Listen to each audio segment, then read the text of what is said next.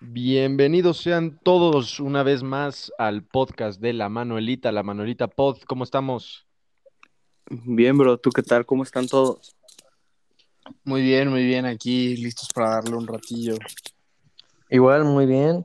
Como siempre, puntuales todos los miércoles. Ya estamos para darle con todo a esto que es el maravilloso mundo del fútbol. Hoy tenemos un invitado especial, el buen Julio César Afedo para los cuates. ¿Cómo estás? Muy bien, muy bien. Aquí escuchándolo.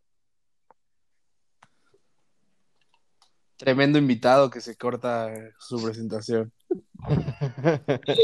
Es para dejar adivinar al público de dónde es. sí, sí. Esto, esto no es falla de conexión, estimado público. Esto es una estrategia comercial que estamos implementando. Fanático regio, es porque tenemos hoy mucho, mucho que hablar del, de la sultana. Claro que sí. Siempre bien triste está que se ve el, Bien triste está que se ve el Tuca. Eh, no, él es fanático de Tigres. No, no, no, no, no. Yo sí me quiero. A mí no me gusta el fútbol ratonero del Tuca, pero eso ya lo hablaremos más adelante. Más ¿Quinto adelante, grande qué? Más adelante veremos cómo. Eh, pues, ya, lo platicaremos más adelante, ya lo platicaremos más adelante. Mejor que Pumas, creo que sí. Bueno, este, guárdense sus argumentos. Este, empezamos primero platicando la Champions, cómo vieron los partidos. Pues comencemos con el de hoy, ¿no? Que lo tenemos aquí fresco. Sí, sí, sí, sí, me parece. ¿Cómo pues vieron al PSG sin Neymar y sin Mbappe? Que yo la verdad ni los vi jugar. No, no, no. Al primer tiempo, al primer tiempo, Mbappé sí en, todo el partido no, no figuró mucho, pero creo que en el primer tiempo Neymar sí tuvo bastante, bastante este llegada, mucho participación. sí, yo, Ah, no, dale, dale, dale, Ah, perdón, fue el que más lo intentó, creo que entre Mbappé, Neymar y, Di María. Di María, bueno, Di María todavía tuvo más chance, pero Mbappé sí le tengo un dato matón de ahorita que leí, me vine preparado. Mbappé tocó menos el balón que los dos porteros. Tocó más el balón y también Emerson tocó más el balón que Mbappé, entonces ahí se ve que estuvo desapareciendo todo el juego. Sí, esto, quiere decir, esto quiere decir que te estás bautizando como el analista que trae datos raros. Claro. y le eh, eh, es nuestro Mr. Chip. Voy a, hablar, voy a hablar en español y voy a decir datos que nadie nunca preguntaría, pero aún así están curiosos. Que ni los mismos involucrados saben. Exacto. Sí, está, cañón. Yo también estaba viendo una cosa del partido. A mí me pareció que Neymar jugó muy, muy, muy buen primer tiempo. Yo no sé qué pasó, o sea, ni siquiera creo que haya realmente cambiado la estrategia de, de Guardiola al, al 100% para el segundo tiempo, pero se desfondó muy fue el PSG. Em, Mbappé también, Mbappé no tiró a la portería, o sea, en todo el partido, eso está cañón. Y, yo creo que, que, el PSG sigue dependiendo de ellos mismos por la pegada que tiene. El tema es que, que pueden dar 30 minutos buenos y 60 malísimos, entonces no sabes con qué cara del PSG te vas a encontrar si un equipo aplanador y le pasó contra el Bayern. A ver, iban ganando 2-0 el partido y se los empataron 2-2. Entonces, todo depende de qué cara del PSG estés viendo. Pero igual, ¿no creen que fue muy circunstancial que ganara el City? Porque justamente merecían quedar máximo empatados, porque no merecían ganar, la verdad. Fueron, fue muy circunstancial los dos goles. Errores puntuales en ambos casos. Keylor confiándose o no sé qué le pasó al mejor jugador del PSG y en el otro Paredes y no sé quién era el otro en la barrera, por donde se abrieron exactamente por ahí pasó el balón y ya no tuvo reacción el portero. Sí, fue una súper suerte porque tampoco es, o sea, sí se abrieron y estuvo mal, pero tampoco fue que se abrió un súper espacio para que entrara el balón, nos entró milimétrico, estuvo muy raro ese gol. No estuvo más raro el de De Bruyne, estuvo No, el de De Bruyne fue una mamada, güey, literalmente. No, no, yo no sé qué decir de Keylor, porque es, como dicen, es el héroe, es el pilar del PSG, no- ni Mbappé ni Neymar. Sin él hubieran ya estado fuera desde hace rato, no importa los goles que hayan metido los otros. No, sí coincido, ahí, se, ahí sí es error de Keylor completamente, güey. En vez de salir, atacar el balón, se queda esperando a ver si remata Stones, que al final le finta a Keylor y Keylor termina cometiendo un error importante que le cuesta al PSG tener que irle a anotar dos goles al City, porque con el 1-0 sigue calificando el City, ¿no? Sí, Sí, así es. Pero Sí, yo creo sí, que. Más, más que tenía que salir, o sea, estaba difícil porque el balón no iba tan, tan, tan alto para que saliera desde un inicio, o sea, no era fácil para él este, atacar este, por arriba el balón. Y una vez que votó, este, o bueno, más bien que ya venía bajando completamente el balón, pues sí, ahí, o sea, yo creo que fue error, pero tampoco fue tan para sacrificarlo. O sea, fue una pelota muy, muy, muy difícil. Sea, más bien yo ahí, este, culparía un poco más, o sea, a Keylor por no estar completamente atento, porque eso sí Mm. faltó. ¿Y a la Pero defensa?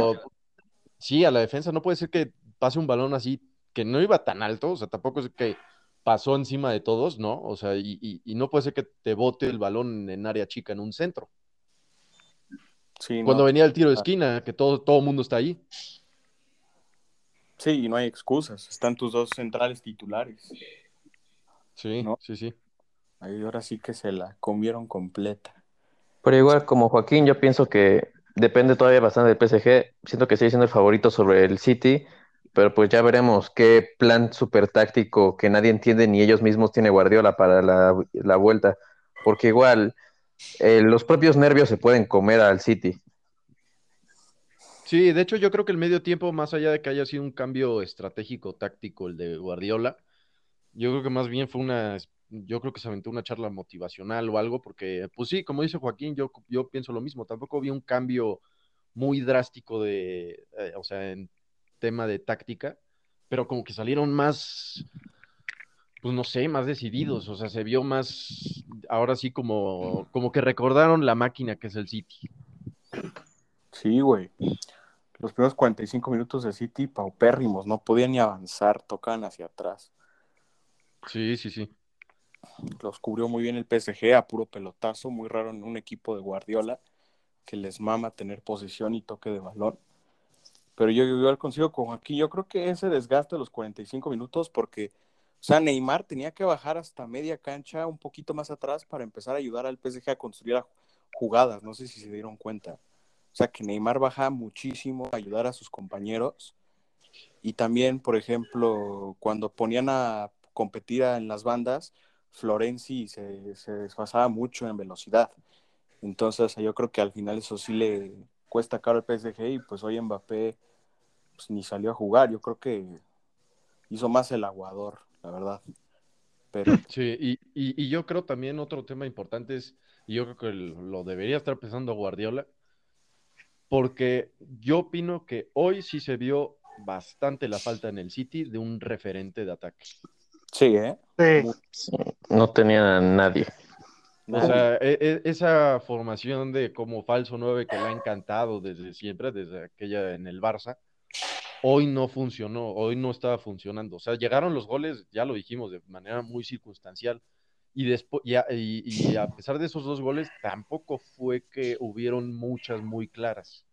O sea, no, Sí. no hubo, no hubo alguien, había idea, pero no había alguien que pudiera hacer el movimiento adecuado o, o hacer el desmarque adecuado, pues, para generar una mejor oportunidad. O sea, ya, o sea, por más chingón, y yo lo admiro muchísimo, a De Bruyne, por ejemplo, a Foden, a Bernardo Silva, que también no jugó mucho en el centro, pero no son, no tienen esa No garra de, de ataque, o sea, de, de buscar el desmarque o de, o de ganar la anticipación, por ejemplo, que tiene Agüero o, o Gabriel Jesús. Y Yo ahora que, eso, con una defensa tan, tan sólida como es la del París, a pesar de los goles, este, hoy se vio, hoy se vio este bastante mal el ataque del City en esa Ya. cuestión. y ahora que mencionas lo del falso 9, eh, no es algo nuevo, o sea, la verdad es que, que esta cuestión del falso 9 que, se puso tan de moda con, el Barça de Guardiola y que luego la selección española la aplicaba cuando, cuando jugaron la, la Eurocopa 2012, que, que salieron sin, sin ni siquiera delanteros. Este, lo que ha empezado a pasar es que si tú te fijas, realmente el gran baluarte del City esta temporada es la defensa, ni siquiera son un equipo tan goleador, o sea, contra contra rivales de su nivel, porque obviamente si los pones a jugar, no sé, contra el Sheffield United, pues naturalmente les van a meter cuatro, ¿no? Entonces, eh, pero cuando los pones contra el Chelsea, contra el Tottenham, o sea, ni, rivales del mismo nivel, em, ya no son ya no son el equipo que mete tantos goles, sino que el equipo que recibe muy pocos. Entonces hay que empezar a ver si el París en la vuelta son capaces de, de, o sea, de romper esa solidez defensiva rápidamente y plantear un buen partido en el cual se vayan arriba y sí puedan sostener el ritmo. Pues sí. Yo digo que era el momento para que regresara Agüero y se hiciera grande. Sí, lo tiene, completamente borrado. Ya no. Pero así, ya no confía en él. No sé qué le hizo al pobre Pep. Lo más triste Ahora Porque sí. La Carabao Cup se veía desencajado el Kun, ya ni siquiera lo ni siquiera se sentía a gusto en el festejo. Es más, los compañeros le tuvieron que decir, ven a tomarte la foto con nosotros porque todavía eres parte. Pero sí. Lo, lo, veías con su traje de aguador casi casi, y los pants de que llegó tarde, así, así, así de triste. Así no se despide una leyenda, pero pues es, el fútbol que les digo el pinche City, güey. ¿Pero qué dicen? ¿Cuáles son sus pronósticos para la ida, para la vuelta? Que diga. Por cierto, amigos, les acaban de marcar un penal a su América, el que sea del América. Ódiame más. Ódiame más. En estos momentos, la Conca Champions está al rojo vivo, minuto 94, y al América le acaban de marcar un penal, aunque usted no lo crea. Pero bueno, entonces, ¿cuáles son sus pronósticos? ¿Qué dicen? ¿Qué pasa? Yo creo que el City califica, pero le va a sufrir muchísimo, ¿eh? Pierde 1-0 el City. ¿Del cuál quieren primero? ¿El del París? Sí, pues ya, el París y luego hablamos ya de todo el partido del Chelsea Real y ya vamos después con la Liga y así. Ok, yo creo el partido del París y el City este va a ser muy parecido al de hoy, yo creo. Este, un, París muy, muy parecido al del segundo tiempo, no al del primero. Este, un City que ya con más idea, bueno, más, más control más bien del balón. Encima, este, y tratar de neutralizar por completo las, con, los contraataques del París que pueden ser mortales. Pueden ser puede ser que hoy no funcionó tanto, pero no te puedes descuidar de alguien, de gente adelante como Mbappé, Di María y Neymar, ¿no? Este, entonces yo creo que igual y este podría, aunque no le gusta mucho esa alineación, pero podría estar saliendo con tres defensas, este, este, con tres centrales, perdón, este, Guardiola, o mantener el mismo esquema, pero sin que suban tanto los laterales, Cancelo y Walker, ¿no? Y yo creo que se va a mantener así y yo creo que va a hacerse un empate y va a terminar favoreciendo al City. Eso.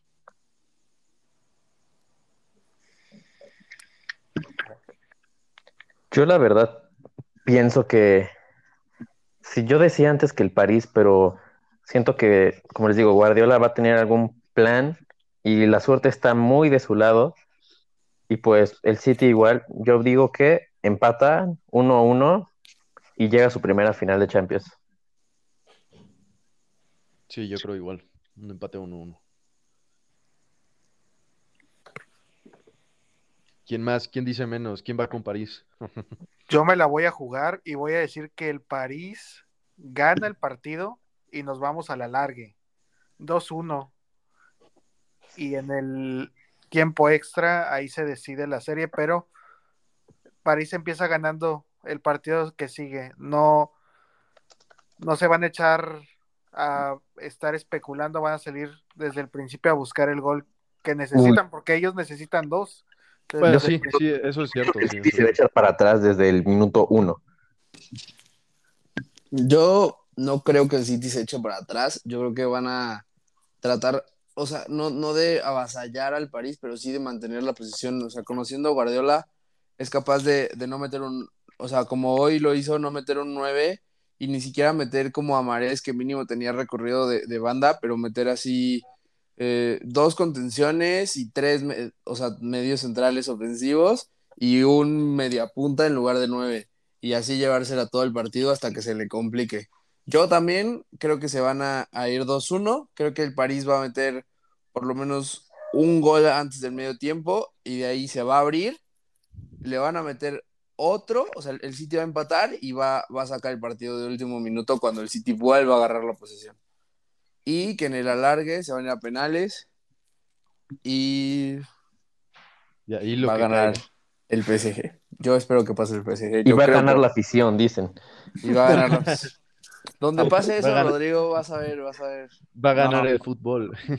va a ganar Zeppelin. ¿Cuál va a ganar el fútbol? Va a ganar Zeppelin, el caprichoso ese de la UEFA.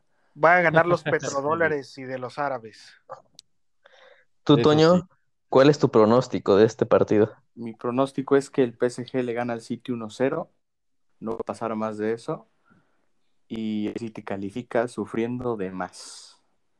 Se le va a complicar mucho ese partido al Manchester City. Pero el PSG no va a poder ser capaz de meter más de un gol, yo creo. Muy bien. Y ahora. Ah. su jugador importante de Guardiola. Y para ver qué tal va a empezar el juego es su, su póker ahí, Fernandinho. Yo creo que lo va a empezar a meter en el siguiente partido, doble contención con Gundogan. Si no va a jugar con centro delantero, si ahorita que, que no empezaba el juego y ya jugó sin centro delantero, que no necesita meter gol, pues menos ahora. Pero bueno, llegando al partido del martes, Real Madrid-Chelsea, ¿qué pensaron del partido?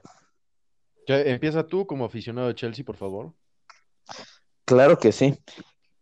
Yo, la verdad, pienso que fueron dos partidos muy diferentes. La primera parte, que fue donde los primeros 20 minutos donde anotó gol el Chelsea, fue de que sorprendió a todos, a los mismos jugadores, a la misma afición, porque uno pensaba que iban a llegar pues con más respeto, pues con más miedo, porque la mayoría de sus jugadores que están ahorita en la plantilla son muy inexpertos, más que nada en esas fases de la Champions, porque son muy jóvenes o pues en sus otros equipos no habían llegado tan lejos.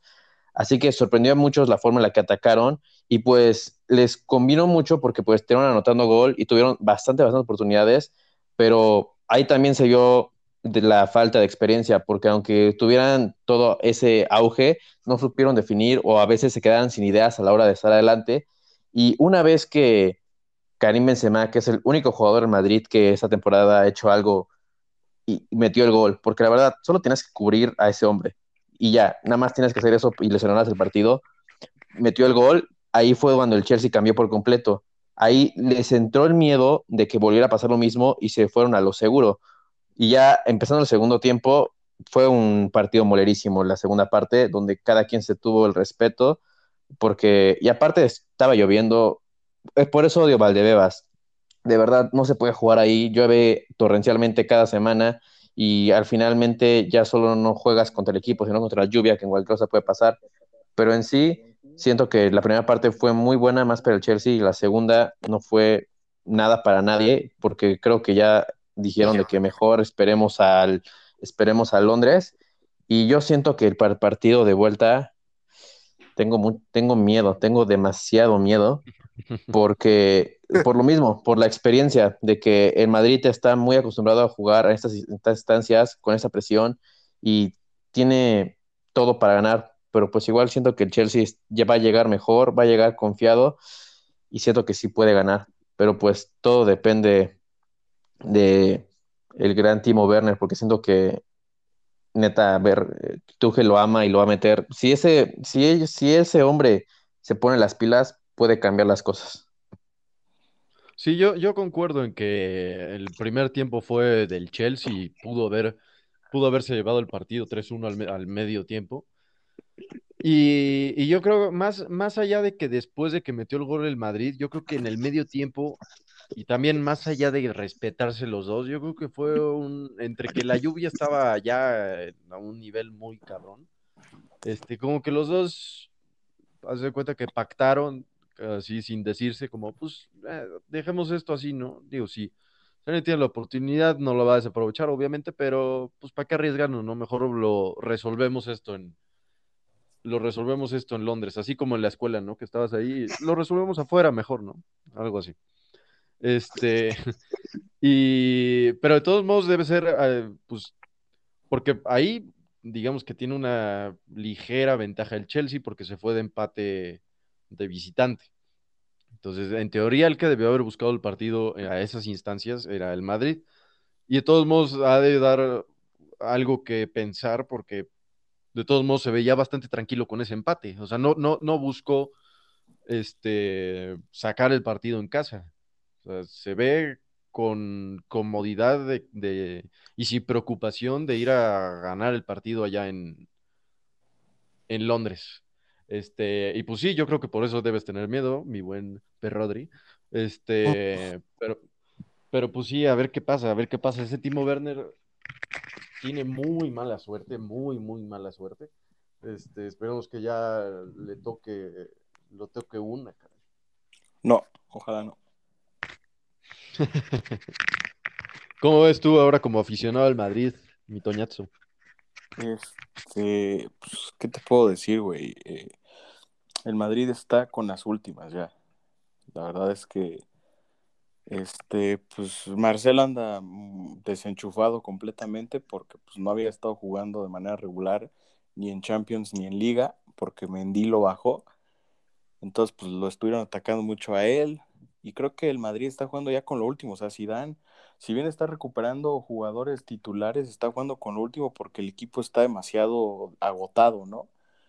Y creo yo que al final Karim Benzema es el que vuelve a salvar al Madrid, el jugador referencia con ese gol que se inventa y también un remate al poste que le acomoda un poquito más y es un gol y el Madrid se va 2-1 a Londres. ¿eh?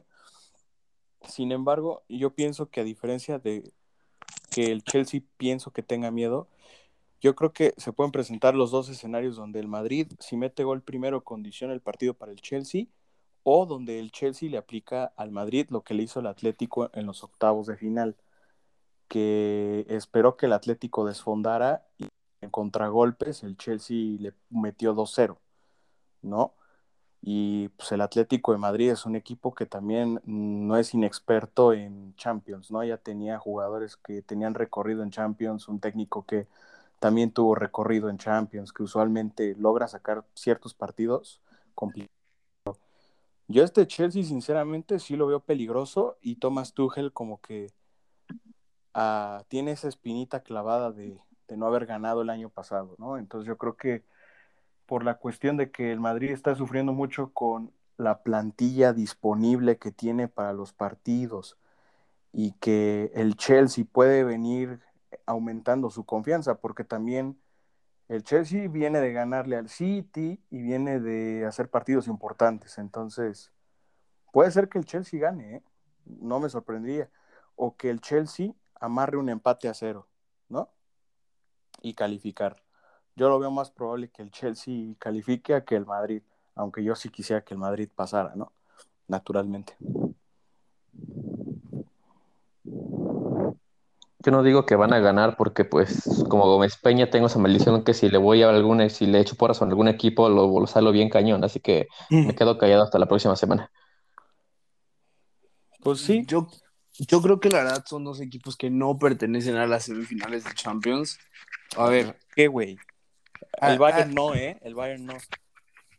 Al Chelsea le tocó jugar contra el Porto en los cuartos de final. Estamos de acuerdo que cualquier otro equipo que jugó las semifinales le gana, las, los cuartos de final le ganaba.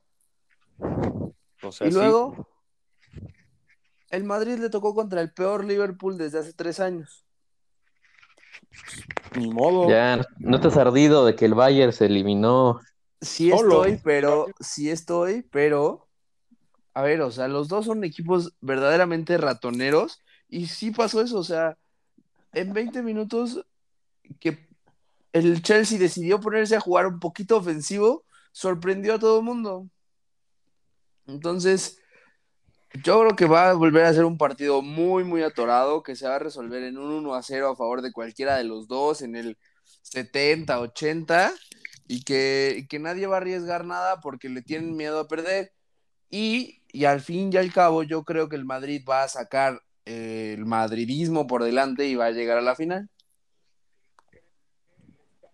Bueno, Ya veremos. no suena mal. Pero no sé de no sé qué esperaban del Real Madrid si el Real Madrid con Zidane nunca ha jugado espectacular, nunca ha jugado bonito. Sabe jugar los partidos de Champions, los importantes y siempre siempre hay algún detalle arbitral que ahora pensé más que iba a haber más tema arbitral, pero en contra de ellos por el tema de la Superliga tan comentado. Pero al final de cuentas el árbitro pues no influyó. No sé si para Rodrigo fue penal el de Casemiro sobre Aspilicueta, creo que le gana bien. Y él, y como decía Rodrigo, el único, el único jugador que te hace y genera peligro en el Real Madrid, Benzema, es el que debes de estar cubriendo en un tiro de esquina y lo dejaron hasta acomodarse para aventarse una media tijera. El Chelsea sorprendió a todos, me sorprendió a mí mismo. Pulisic creo que se comió a Messi o algún otro jugador porque en toda la temporada la había visto desaparecido, hasta ni titular llegó a ser. Ya hasta ahorita que llegó Tuchel y que ya lo puso a jugar más. Pero ah, está cerrada esa eliminatoria, pronóstico reservado, pero quisiera que pasara el Chelsea por Rodrigo. Par- paréntesis, Julio le va al Barcelona. Yo le Sí, voy al iba- Barcelona. Iba iba decir. Yo le voy al Barcelona, pero nosotros esta temporada nomás no. Y el Real Madrid sabe jugar la Champions. Por eso siento que vamos a irnos hasta un empate y hasta creo que podría pasar el Real Madrid. Me late. Todos los astros se alinean siempre al Real Madrid temporadas malas y siempre en el momento de Champions pasa y el Chelsea no es un jugador tan habitual en finales de Champions, pero pues quién sabe, a lo mejor ahí es la sorpresa de Rodrigo de esta temporada que gane el Cruz Azul y que gane su Chelsea. Puta, Dios te oiga. Estoy, estoy, estoy yendo a misa todos los domingos. Rezando un rosario todas las noches para que se cumpla. Ahí vamos. Dejé de comer bueno. carne. ¿Cuáles son los pronósticos para este partido? Bueno, el mío creo que ya lo saben, pero quiero escuchar el de los demás. Yo creo que sí pasa el Chelsea. Yo creo que va a terminar pasando el Chelsea. Por alguna, o sea, mm, híjole, yo creo que ese, yo creo que ese partido más que el del City se va a ir a penales, se puede ir a penales. O por lo menos tiempo extra. Este, y no me preguntes cómo ni por qué, porque no sabría decirte, pero yo siento que se la va a llevar el Chelsea. Me agrada, cada vez me cae mejor. Ese vato. Pero bueno, Además, pues creo, creo en el, creo en el amuleto del Chelsea de cambiar de entrenador a media temporada y ganan algo europeo. significa- Uf, eso es cierto. ¿Quién empezó Eso la siempre. temporada? ¿Quién empezó la temporada esta con Chelsea? Lampard. Lampard. Lampard. Ah, eh, dice Rodrigo que gracias, pero que no. Por entrenador no. Sí, sí, sí. Gracias, pero ya no te extraño. Gracias por la Champions pasada, pero ya, ya, ya, hasta un lado. Sí. Pero bueno, cerrando esto, hablemos de algo más local, ya saben, ¿no? De la poderosísima Liga MX que se encuentra en su recta final. La liga más competitiva del mundo, querrás decir, ¿no? Sí, de es, los así 18 es. equipos, 15 todavía están en la lucha para pasar y solo 4 ya están ya están seguros. Así de competitiva es nuestra maravillosa Bueno, y, ni siquiera cuatro, ¿eh? Todavía anda ahí eh, peleándose el lugar entre Monterrey, Puebla, León y, Y Santos. No, Sí, güey. Para, entrar están- direct, para entrar directo, en la última jornada faltan dos, dos equipos, pero juega Puebla contra Santos, Santos. entonces ahí se van a eliminar el 3 y el 5. Monterrey si gana entra directo, pero si llegan a empatar Santos y Puebla, se puede meter hasta Y- el León. Sí, así León es, puede, así eh, es. puede armar el desmadre. este, Bendita Liga MX y las calculadoras a final de cada torneo, cada fecha 16. sí. Solamente sí, le quitaron el sazón de del descenso, ¿no? Ahorita el descenso que no es descenso, pero vas a pagar, pero a lo mejor y te condonamos el pago. Ah, es una vacilada. Es un chiste. Es un chiste cuando sabes que las chivas todavía pueden pasar. No, es más, Chivas toda- lleva tres victorias consecutivas, ¿eh? Tampoco van tan mal. Por Deberían eso. estar burlando de Monterrey, que lleva tres derrotas consecutivas y dos Y contra sigue en cuarto. segundo paréntesis, yo le voy a Rayados y se desinfló mi equipo, lo que lo que ahorita va perdiendo lo va ganando Chivas. Exacto. Hicieron un trade-off, ¿no? Sí, pero yo confío en que Funes Mori ya por fin va a meter el gol del récord, el 123, y ya con eso van a empezar a caer los demás goles. Eso sí, Avilés, lárgate de mi equipo, por favor.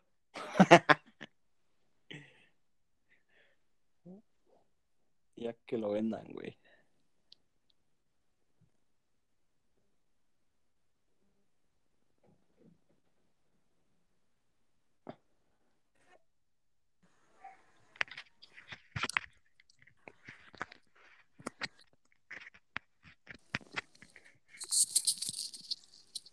A ver.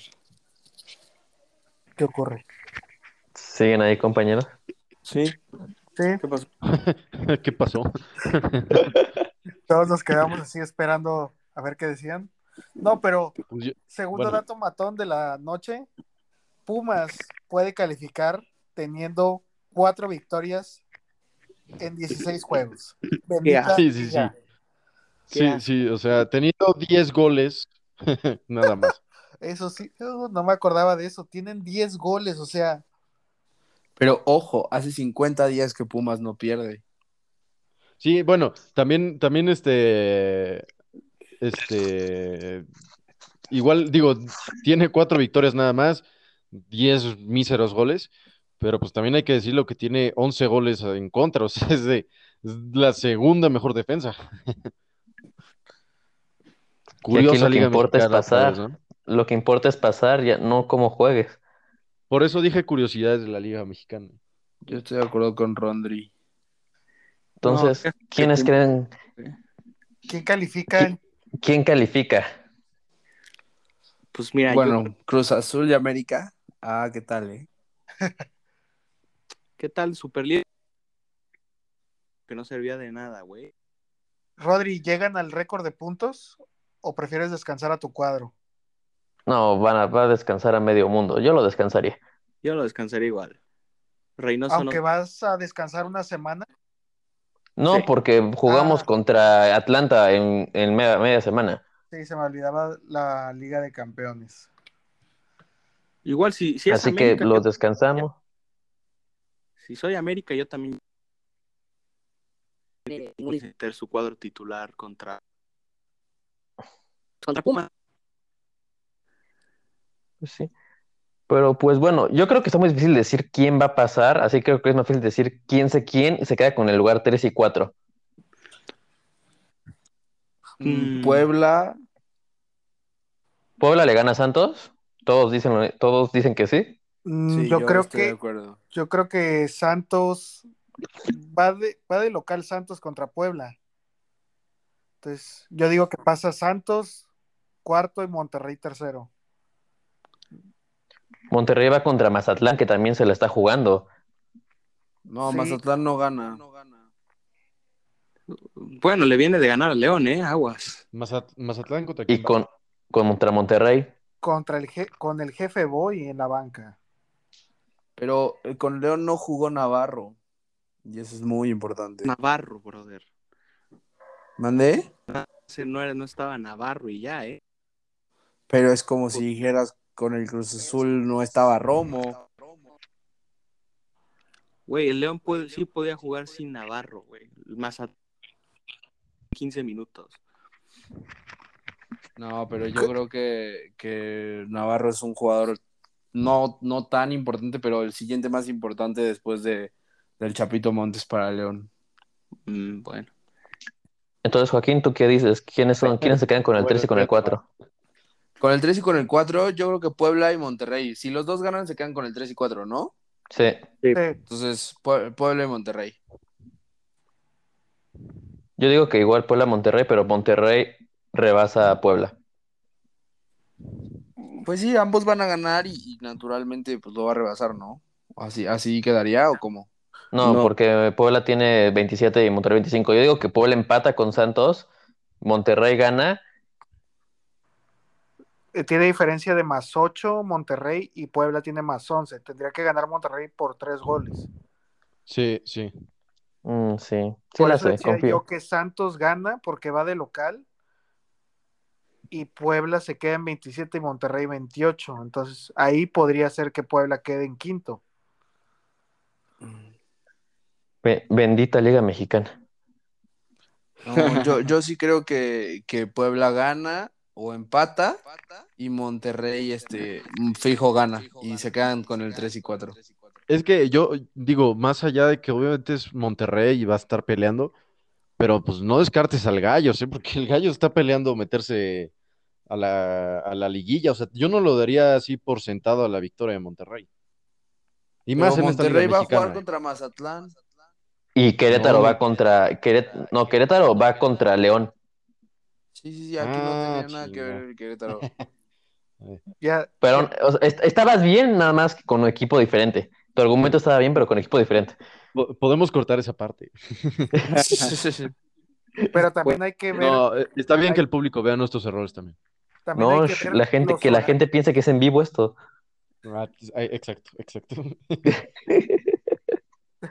también hay que ver los horarios de los partidos, porque también, ya sabiendo el resultado de cada uno, ya está. Sí, sí, sí, sí, claro. Malamente se debería jugar todo al mismo tiempo, la neta. Pero no es, no es negocio para las televisoras. Bendito, Obvio. bendito fútbol mexicano. Y Superliga y todos los que ven al fútbol como un negocio. Chivas Tigres, ¿quién gana y quién se queda fuera? Los Tigres. dos pasan. Chivas entra. Los dos pasan. No, Tigres va a perder y va. Y, y, o sea, y Tigres, este, Tigres se queda fuera, yo creo. La No. mera verdad.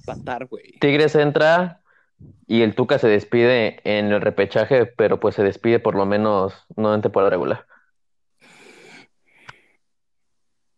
No, más- Tigres no pasa. Eh, Chivas Tigres es a las 5, a la misma hora que León Querétaro. Ahí los que se están peleando son Chivas Tigres, quién entra en repechaje, pero quién se puede quedar fuera, porque también lo pueden rebasar. Querétaro, Mazatlán y hasta Pachuca. Bueno, el importante es Pachuca, porque si lo rebasa Mazatlán, pues no pasa nada, se van a doceavo. O sea, el- la, la bronca es con Pachuca y con Tijuana, pero Tijuana, a pesar de que va a sentar a todos Cruz Azul, no creo que le saque el resultado a la máquina. No, Además de que por- Tijuana no, no, no, no trae nada. Este, y Pachuca, pues yo creo ¿Pachuca contra quién va? Pachuca juega mañana contra Atlético San Luis, que ese se está jugando igual, ese se está jugando otro torneo que es no pagar la multa. Sí, San Luis nada más para inflar los, los, los, este, las este- No, No, yo- San Luis tiene que ganar para por que- eso, no, San Luis está jugando más que Pachuca, Pachuca nada más no entraría, lo- San Luis no entra ya, pero pues pagaría demasiado dinero que no existe, por eso están viendo si venden el equipo, porque pues esa multa les da en la madre. Sí, sí, sí, Adiós sí- a Noya. Triste cuestión, enorme jugador. La catapulta en los alebrijes de Oaxaca. Es el- Noya. Pues yo, yo, yo Pero bueno, de lo que dice Joaquín, empatan Chivas y Tigres y pasan ambos. Necesitan una combinación de pero los dos bueno, para que queden para ver quién pasa. Ya veremos la próxima jornada qué pasa y entonces pues a darle con lo que sigue. Y siguiendo Ok, con el fútbol mexicano, ¿quiénes son en verdad los cuatro grandes y si existe un quinto? Bueno, yo creo que como siempre ha sido, o sea, son los cuatro grandes, el, que todo mundo conoce, Cruz Azul, Pumas, Chivas y América, y se siguen manteniendo, yo creo, esos cuatro grandes, por muchas razones que ahorita podremos comentar, y yo creo que no entra, no entra un Tigres todavía a ser de No. esa familia de grandes. Para mí, Pumas ya no es grande. ¿Por qué no? ¿Por qué no? Porque ya no es un equipo que compita constantemente. Y más allá de los títulos, tienes que ser un equipo que uno jale bastante afición. Que Pumas ni siquiera se acerca, por ejemplo, a la de la América y está muy distante de la de Cruz Azul. Y ya nunca No. arma equipos competitivos más que No, una pero- temporada pero- cada cinco. Oye, no, pero perdóname, pero digo, sí, o sea, está, está, yo sí creo que la afición, ese, ese, ese era un punto que yo quería decir, que para que ser, para ser este, un equipo grande, tienes que tener una gran afición de entrada, ¿no? O sea, también, obviamente, los títulos. Por ejemplo, Atlas tiene, es un equipo que tiene mucha afición, pero pues no lo puedes considerar un grande. Pero, pues no te creas, la afición Puma no, no creo que esté al mismo nivel que el del América, Chivas y Cruz Azul, pero es muchísima la afición de Puma, o sea, los hay mucha gente aquí en México que no se baña. Sí, yo, yo- entiendo que, que el agua es un, es un tema duro, pero, Damn. pero otra cosa que es importante es que hay que tener afición en todo el país para ser un grande. Pumas lo Y- tiene. En todo el país, no. Sí. ¿Qué, Claro qué- que sí. güey. qué consideras O o, o qué criterios hay para que un equipo sea grande? Para mí, Yo considero, son bueno, di, di, di, Bueno, ¿qué crees? Supongo que van a ser los mismos. tres cosas, por lo menos. Uno, la afición, o sea, el tamaño y distribución. Porque puedes tener una afición enorme como la del Atlas, pero que solo esté en Jalisco, su mayoría, pues. Naturalmente, que tengan una buena cantidad de títulos y que armen equipos con, competitivos constantemente. O sea, que digas, bueno, ha tenido baches de 10 años, pero en todos los demás tiemp- épocas, en todos los demás tiempos, siempre ha tenido un equipo contendiente. Ahí está. Es grande. Pumas ya no hace equipos contendientes. Ahora y- va una. El ahora torneo pasado. ¿qué, güey? Si Pumas no fuera de la Ciudad de México, no fuera de la máxima casa de estudios, ponle tú que fuera la Pumas, una universidad de Zacatecas, ¿sería grande? No, No, no, No. claro que no. Entonces también le ayuda a que sea centralista el fútbol en los años 70, 80. claro, la concepción del fútbol en ese tiempo influyó mucho en, en la pues en la grandeza de unos u otros equipos. Y la verdad, para mí me parece que, que Pumas no tiene una afición ni siquiera cercana a los otros tres grandes.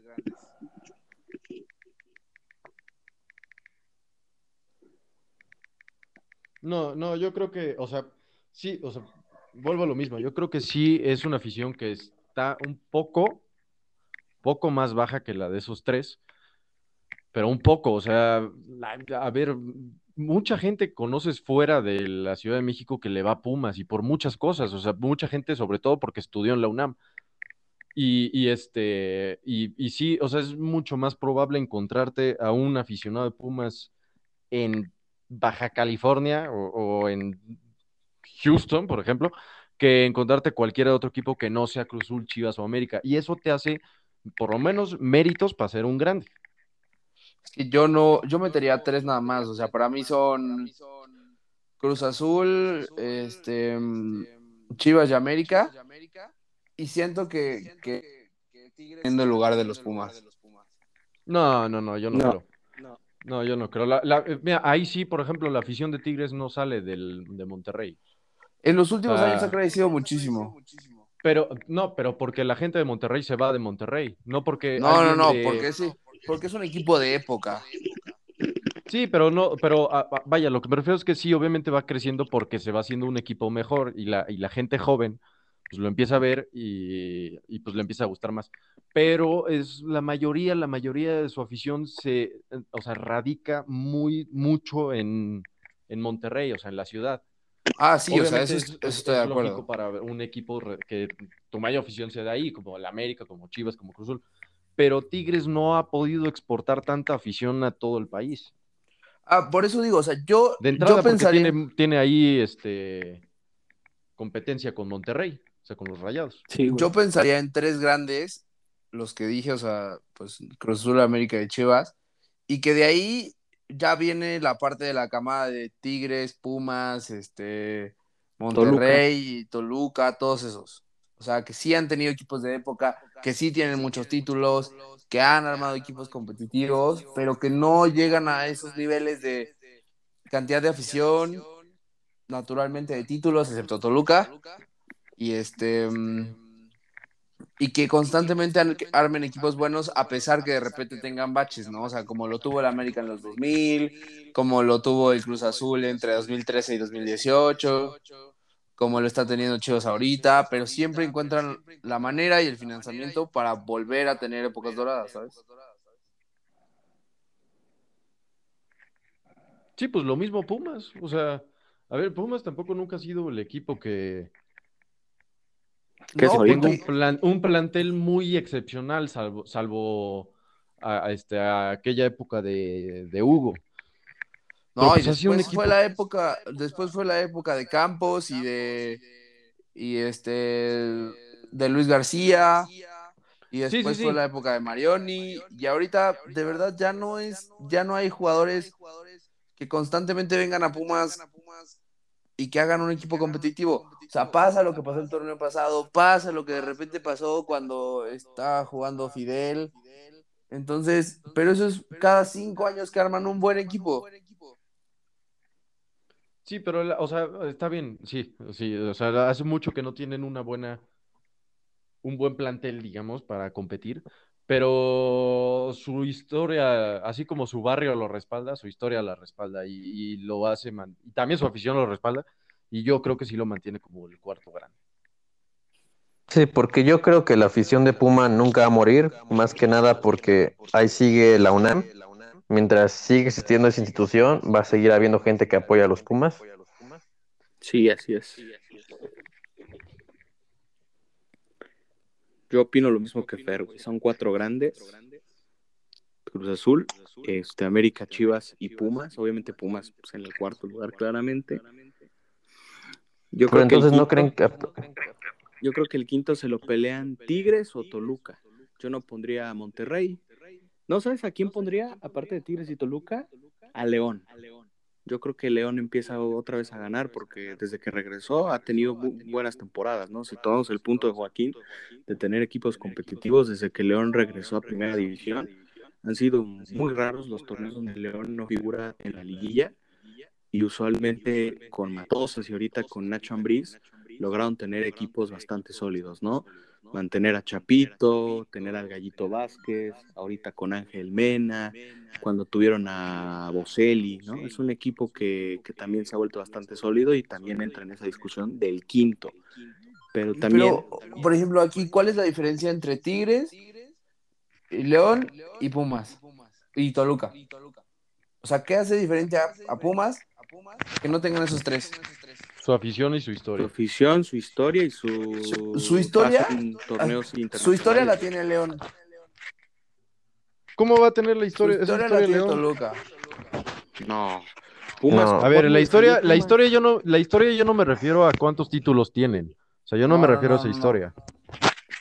A ver, en jugadores, Toluca, en a lo que se refiere como historia de del equipo, de lo que es, de cómo ha pasado. Es muy reciente, o sea, muchos de los torneos los ha ganado en los últimos 10 años, es un equipo de época. Y, como dicen, un torneo en los últimos 10 años. Es que tú no, tú no puedes generalizar, este, por ejemplo, Pumas, que estás diciendo que lleva mucho tiempo sin ser un equipo competitivo. Tú no puedes generalizar eso porque si no estarías estarías teniendo cuatro grandes cada 10 años diferentes. no, no, no, claro que sí. A ver, el América tuvo 30 años sin ser, sin ser este campeón y sin siquiera tener un equipo bien, que se bien junten competitivo las por lo menos en cosas. 15, 20 años. O sea, tienen que tener las tres cosas. Y Pumas. Sí, pero, pero no tiene que ser en, en- en por lo menos los últimos 10 años. Ah, no, no, no, no, así. no, no en los por los, pero por ejemplo, para mí la afición de Pumas sí es muy aguerrida, sí es muy presente, pero no es lo suficientemente grande y distribuida como la de los otros tres. Pero es mucho mayor que la de los otros que los pseudos equipos grandes como Tigres y los Toluca. Sí, pero O para sea, mí está, está en la línea, cerca. está en la línea No, es que delgada. sí, no, no, no te creas, o sea, tienes que salir a platicar más con la gente, porque sí hay mucho puma. Demasiado, O la sea, de verdad. verdad sí, de verdad sí hay mucho puma. Pero está O sea, no sé de dónde sacas que no está distribuida. que le va al Pumas. Pero, No, no, no, yo, yo he encontrado en muchos lados, o sea, gente que le va a Pumas. pero nos estamos basando ya más que nada en, en la afición, pero yo tomo en cuenta primero títulos que tengan equipos competitivos, como bien mencionaba el compañero, y ya en tercer lugar lo pongo la afición. Sí, la afición es importante, pero ya estamos viendo, ¿son equipos grandes o son equipos populares? La grandeza trae popularidad. Pero, por ejemplo, yo no considero en México para para mí hay un grande que es el América y me cuesta decirlo porque me caen de la patada, pero es el equipo que no hay programa de televisión que no prendas y que te estén hablando del América. Además, yo también creo que el América es el equipo más grande de México, porque además nadie puede ser imparcial con el América. O O muy lo poca odias gente. o lo amas. Exacto, no, no hay un punto medio. Sí. Pero, por ejemplo, el Guadalajara siempre en las últimas temporadas sí fue el campeonísimo en los 60s, en los 70s, pero el Guadalajara, para cuando empieza a estar mal el equipo, salen con la excusa de que es que jugamos con puros mexicanos, pero cuando ganan, ponen eso como un orgullo. Entonces, decídete, ¿es bueno o es malo? Pues es como un poco cuando ves al América y cuando era, era muy rico, ¿no? O sea, que decías, ah, bueno, cuando gana, ah, me encanta ser rico. Y cuando pierden, todo el mundo le echa porque comprar y comprar. O sea, cada, cada uno de los equipos ha tenido sus, o sea, como sus incongruencias, ¿no? Pero eso, eso le reconozco al América, que es el único equipo que les exigen que siempre estén arriba, jueguen bonito, jueguen bien, go-. Sí, pues, o sea, no- nadie, nadie discute que el América es el más grande, o sea, si lo quieres ver así es al nivel de un Madrid, de un Boca Juniors, De un no River. sé. No, yo creo que el River está un escalón abajo de, del Boca, así como el Barcelona está un escalón abajo del Madrid en España. Bueno, tal vez. Entonces, yo creo, yo pensaría que, que, o sea, si pones en orden en grandes, naturalmente es el América, de ahí las Chivas, de ahí el Cruz Azul, y de ahí una diferencia, el Puma, otra diferencia, y todos esos que dijimos de Toluca. Lo único que yo digo es, ¿en serio vamos a meter títulos? Porque entonces, ¿por qué dejamos al Toluca fuera? No, pues es que es lo que yo, es lo que yo decía, o sea, tienes que, tienes que contar todo, o sea, o sea, no, no, no puedes nada más mantenerte en algo de los títulos, porque si no, Toluca sería un grande, y yo no lo considero un grande porque no tiene una gran afición, y tampoco puedes contar la afición solamente, porque entonces también sería un grande Atlas, porque también Atlas no solo, no, no es, yo creo que después de esos cuatro que dijimos de Pumas, Cruz Azul, América, Chivas, yo creo que el Atlas es el que sigue en afición, o sea, hay mucha gente atlista también, no sé por qué, pero la hay. Este, pero eso no, las, no lo hace obviamente un grande. O sea, No, yo tienes por- que ir, tienes que ir, este, pues, Aquellos que tengan los tres. ajá, o sea, y, y- y que, y que haya un, un, un equilibrio, digámoslo así. O sea, una especie balance. equilibrio, un balance, ajá. Yo creo que- aquí en, en México solamente debería de haber un solo grande que es el América, pero si ya nos ponemos en ese plan de nada más encontrarle más, Chivas y Cruz Azul son grandes porque siempre se hablan de ellos, hay afición, hay títulos y siempre, aunque no ganen, se hablan de ellos, pero Pumas, Pumas yo no lo considero grande, o sea, Pumas tuvo una, unas temporadas buenas, es más, Pumas es el único equipo grande que no tiene una década así, que tú digas, esta fue la década de Pumas. Chivas fue en los 60 Cruz Azul en los 70 el América en los 80 hasta el Necaxa de los 90 pero... Y en el 2010 ha sido del América, la verdad pero en sí Pumas yo tampoco lo considero grande. si Pumas no estuviera en la Ciudad de México, no sería grande. Si Tigres estuviera en la Ciudad de México, ten por seguro que él sería el cuarto grande. Sí, yo también estoy de acuerdo con eso. Pues, sí, pero pues vaya, pues son cosas que no puedes olvidar. O sea, sí puedes decir, si no, si no estuviera en la Ciudad de México, pues no sería grande, ajá, pero pues ni modo, lo está y lo, eso lo hace un grande porque esa es la afición que jala. Y la pregunta del millón. Si equipos, el, si equipos como Tigres, Rayados, León, que tienen equipos competitivos, que han estado en, en los primeros lugares en esta nueva década de los 2000, a partir de cuándo ya lo consideraríamos grande en tiempo, o sea, tiene que pasar cuánto tiempo para ya considerar estos equipos grandes o siempre van a estar solamente esos cuatro. No, yo, yo, yo creo que no es una, no es una cuestión de cuánto tiempo tiene que pasar. Porque si tú lo piensas, eh, o sea, en todo lo que estamos diciendo, tienen equipos competitivos desde hace mucho. Pensemos, pensemos en Monterrey, Tigres, Toluca y León, digamos. Son equipos que se han mantenido competitivos este, y tienen títulos. Lo que les falta no es un tiempo, es tener una mayor afición. No una, no una afición más devota, no me refiero a eso, a una afición más pasional, sino una afición mayor, o sea, más afición. Que, que, que te encuentres mucha gente del Toluca fuera de Toluca, mucha gente de León fuera de León, mucha gente de Tigres y Monterrey fuera y Creo que Tigres sí va por ese camino. O sea, si Tigres tiene otra década, o sea, digamos 2020, 2030, vaya, tan buena como la de 2010, creo que va a empezar a ir por ese camino, ¿saben? O sea, y que ya va encaminado, porque cada vez ves a más morrillos tigres, a más gente tigre, que pues naturalmente le, gusta que su equipo gane y ahí están, ¿no? ¿Quién sabe que después de esta camada de tigres la puedan volver a repetir? Nahuel pues Guzmán, Tuca y Guiñac fueron un garbanzo de libra no creo que encuentren tan pronto a unos jugadores tan determinantes como ellos. Sí tiene el dinero Cemex para invertir, pero también hubo un tiempo que estuvieron trayendo a jugadores de medio pelo que, nunca resolvieron nada. Yo creo que ahí entre esos te faltó Lucas Lobos, porque también se me hace un referente importante de, de Tigres. Sí, Lucas, a partir de las temporadas de 2011 de Tigres, de Lucas Lobos, Damián Álvarez, de esos jugadores de, de esas temporadas para acá han sido finalistas. También lo, que la... Ajá.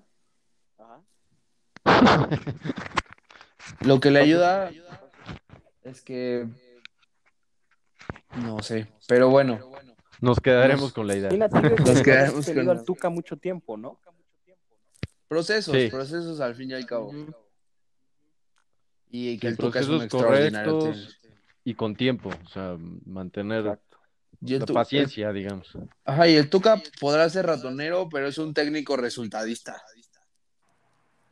El resultado va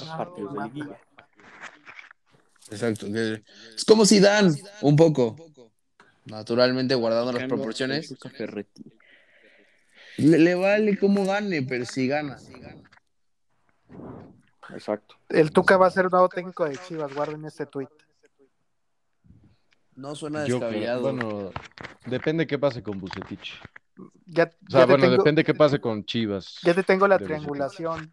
Tuca se va a Chivas. Ambrí se va a Tigres. Tigres. Sí. ¿O el piojo? No. Y el, y el, piojo suena bastante para Tigres. Es que ese era el run run de por acá, de que ya tenían arreglado al piojo, pero ya como Nachito Ambriz ya también se zafó, también le están echando ojitos. Pero yo había escuchado que Ambriz quería pelar a Europa, si se podía colocar. No, no se va a poder colocar, no mames. ¿A quién va a dirigir? ¿Al Alavés? No, pues eh, Ambriz ya fue asistente en Europa. Pues ¿por qué no el Alavés? Si Paco Gemes dirige al Leganés y al Las Palmas. Sí, y el pinche Mohamed dirigió al Celta. Y Caixinha al Rangers. Pero Hugo Sánchez al Rayo Almería. Vallecano. Vamos a listar todos. Pues son- ya creo que ya acabamos, ¿no? no, sí, creo que sí. sí, güey. Creo El que sí. Y creo que también. El, ah, bueno, el Vasco, sí, cierto, sí. Mi Vasco nos va a ser campeones. Guarden No. este tuit. El Rayado La neta, yo esperaría muchísimo más del Monterrey que lo que está haciendo. Yo también. Solo quería convivir un poco. Pero eso lo dejaremos para otra edición de la Manuelita. Así es. Sí, creo que lo dejamos por hoy. Este, fue una buena plática, un buen debate. Y a ver qué piensan nuestros este, seguidores, qué opinan de los cuatro grandes y de los pronósticos de liguilla y de la Champions League. Yo sé que nuestros seguidores les harán entender que Pumas no es un grande. Pero bueno, Les vamos a dejar la Estoy de pregunta acuerdo. si Mazatlán se va a volver grande en esta década, güey. En, en este, en este lustro. yo estoy seguro sí porque viene a arrebatar. El Necaxa con la nueva inversión de, de Justin De Verlander. Y que el Excelente. Swansea City o algo así. ¿no? También. Ojalá mi florentinesa le invierta a Lebrijes para subirlo a primera división. Sería bueno, sí. Estaría bien. Luego un parezcan a podcast Juárez, con la Liga de Expansión, ¿no? No, Sí, la Smart Bank, yo creo. no jalo, güey. Está bien fea. Qué mamón. Va a ser una edición Championship, Smart Bank, Liga de Expansión. WrestleMania, güey. Eh, eh, Nada más un dato interesante sobre eso. ¿Sabían que, eh, o sea, el primero de Italia gana menos en derechos de televisión que el primero de la Championship? Sí, sí, lo creo. No, ¿Neta? Sí, sí, lo creo. no sabía, bro. Sí. Oye, la- de- dato, sumando. Vaya No. dato perturbador, crack. Qué mamón otra vez. Este, sí, por ejemplo, o sea, si sumas las nóminas de todos los equipos de una liga, este, la sexta liga más cara es la Championship, o sea, Sí, abajo de la- sí, del top 5. La Championship es como una liga abajito de las cinco top. Literal, Sí, se sí, sí, co- sí. competiría con la primera, no sé, de Holanda, de. Bélgica, de Portugal. Sí, trae, trae mucho, trae mucho, este, potencial, digamos, la La, Championship. la Champions está chida. Pero Ya bueno, lo podremos platicar en otro podcast. Este, por hoy será todo. Muchas gracias por escucharnos otra vez. Este, síganos en nuestras redes sociales, en Twitter, en Instagram, en La Manuelita Pod. Y síganos escuchando las siguientes semanas, mismos días, los jueves. Y buenas noches a todos. Buenas buenas noches. Esperamos gusto. sus comentarios sobre los grandes. Y mañana vamos a ver la Europa League.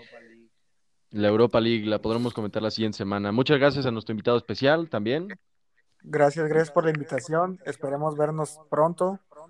O si no, escucharnos en otro podcast. Así es, así es. Un gusto, Creo como que siempre. sí, un gusto. Igual, igual. Bueno, muchas gracias. Hasta pronto. Hasta pronto. Hasta pronto. Hasta pronto.